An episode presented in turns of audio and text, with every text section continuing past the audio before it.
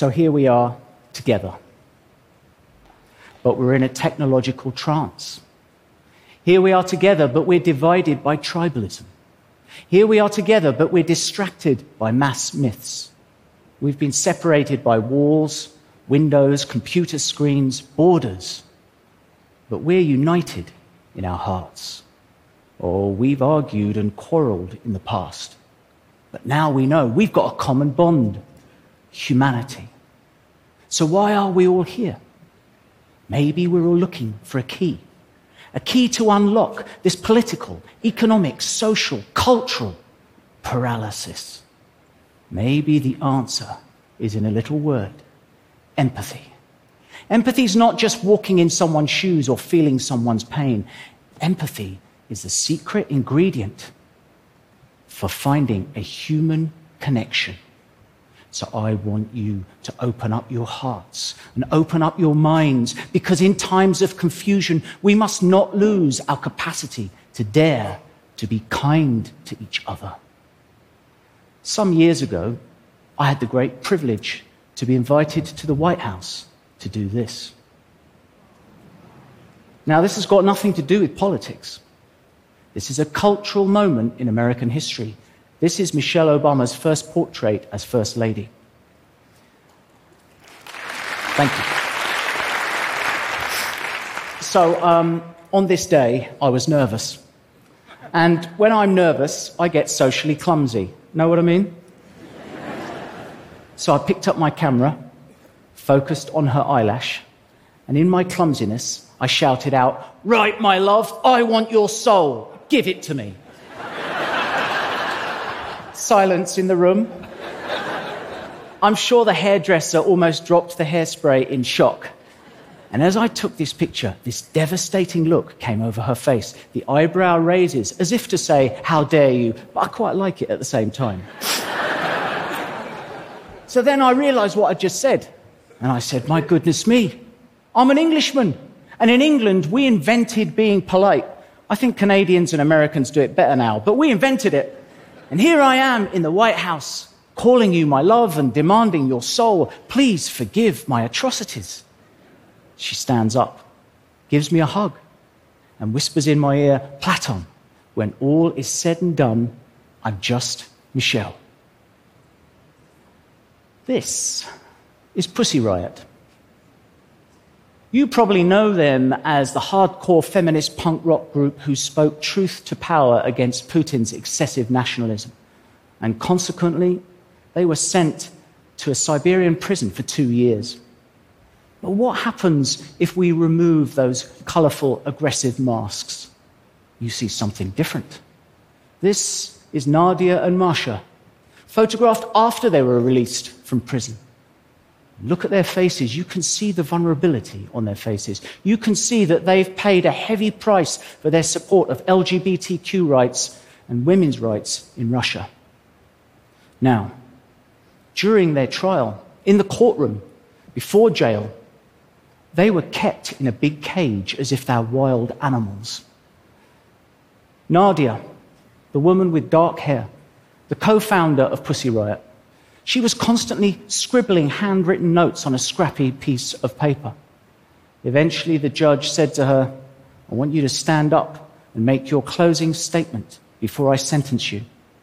I'm sure Nadia must have known she's about to go to jail. Nevertheless, she stood up, nervously clutching her piece of paper, took a deep breath, and read out from her notes and what she said to the judge and to the world, I believe will go down as one of our generation's greatest speeches. She said, I wouldn't give people labels. There are no winners or losers here, injured parties or accused. We just need to make contact to establish a dialogue and a joint search for truth, to seek wisdom together, to be philosophers together rather than stigmatizing and labeling people. That is one of the worst things people could do. I believe Nadia thinks one of the worst things we could do is to judge each other. Maybe we need to be less judgmental and more curious. When you look at one of my pictures, you might find yourself making judgments about that person. So, what happens if I strip away your capacity to make those judgments? I take away 95% of the picture and I leave you with just 5% that you can't recognize. But maybe it's the most important part the window to someone's character, the eye. Whose eye is this? Always watching us. Is it someone you love? Is it someone you hate? It belongs to this man. This man. At this moment, I would like to pay tribute to all the courageous, brave, resilient heroes who fight against oppression, who fight for human rights, dignity, freedom, and justice around the world. Let's give them a round of applause. Come on.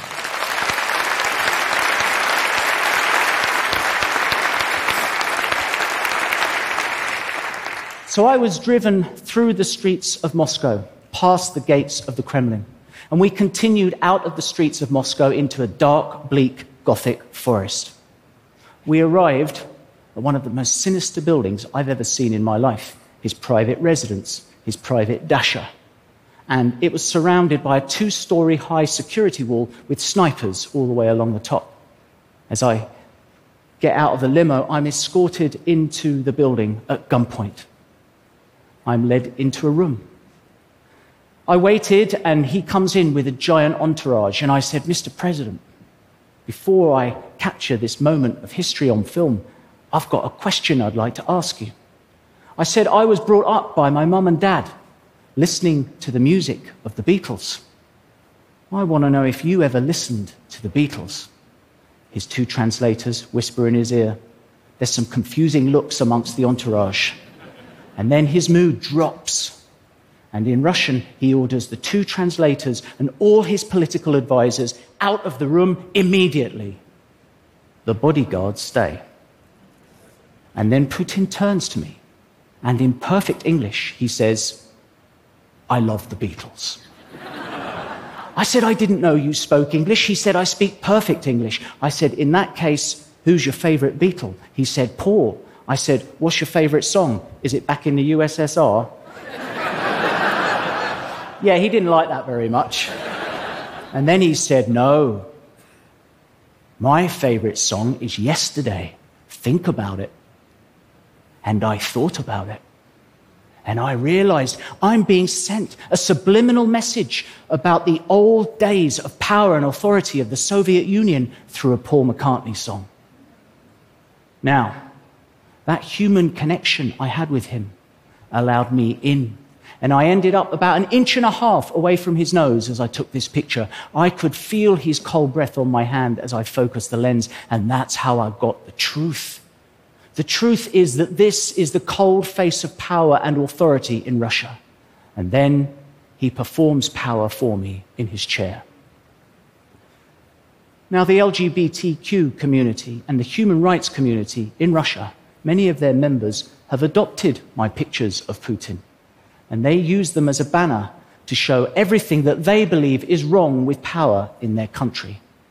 I've been told recently that anyone in Russia who is caught circulating my pictures online in connection with human rights violations will be arrested and they will go to jail immediately. Whose eye is this? Someone you love? Someone you hate? It belongs to a man who was prepared to go to jail for his beliefs, the late, great Muhammad Ali. I said to him, Muhammad, you are the greatest. Teach me to be great. How can my generation be as great as your generation had to be during the civil rights era? He couldn't speak very well because of Parkinson's. So I had to get close and he whispered, I have a confession to make. What is it? I said. He said, I wasn't as great as I said I was. Holy shit, I said. That's the biggest confession I ever heard in my life. The whole world knows you as Ali, the greatest. And then he said, I think you misunderstand me. I'll tell you what was great, he said. It wasn't me. It was that people saw themselves in my struggle, in my story. And then he turned it to me, and now I've got the great honor to turn it to you. And he said, if you can get people to see themselves in the story that you put forward, then you have a chance of achieving greatness. But that greatness is never you personally. That's something much bigger called bridge building. A light bulb went off in my brain, so I took this picture, my last ever portrait of Muhammad Ali. Not as a prize fighter or a champion, but as a compassionate bridge builder thinking of the underdog. Whose eye is this? Someone you love, someone you hate. A different type of underdog belongs to this man. So I said to him, Donald, let's be human with each other just for a few minutes. We've all followed your career, I said.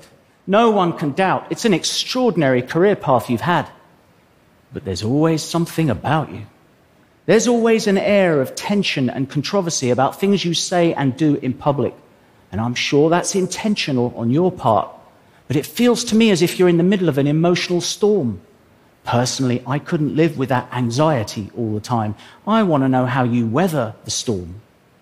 He calmly looks at me and he says, I am the storm. The eyes are always watching us. But how do we use our eyes?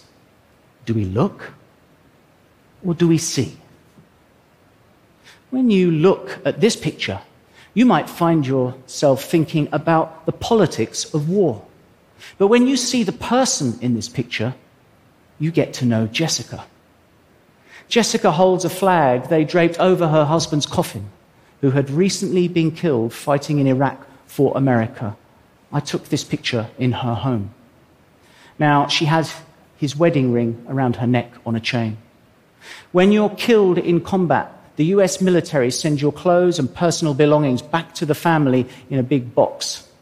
Jessica had recently received the box, but had not yet had the courage to open it. There it lay, closed at the base of her bed in her bedroom. I said to her, Jessica, maybe you should wear one of his army t shirts as a tribute to him in the picture. She said, I would. But all his t shirts are in the box. Maybe now, she said, it's time for me to face that emotion. So we both walked into her bedroom. We both knelt at the base of her bed and we undid a latch each of the box and lifted the lid, and she burst into tears. And I felt ashamed of myself. For the first time in my life, I had put a photograph above the well being of a person. As I apologized, she said, You don't understand why I'm crying. I'm crying, she said, because I just realized they washed his clothes and I wanted to smell him again.